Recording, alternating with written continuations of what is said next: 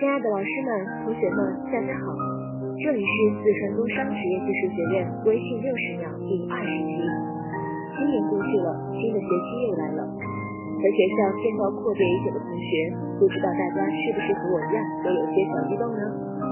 阳春三月，新学依旧，想必大家都有了新的目标，努力为自己的新目标奋斗吧。本学期学院也有许多的新活动，祝愿同学们会有不一样的收获。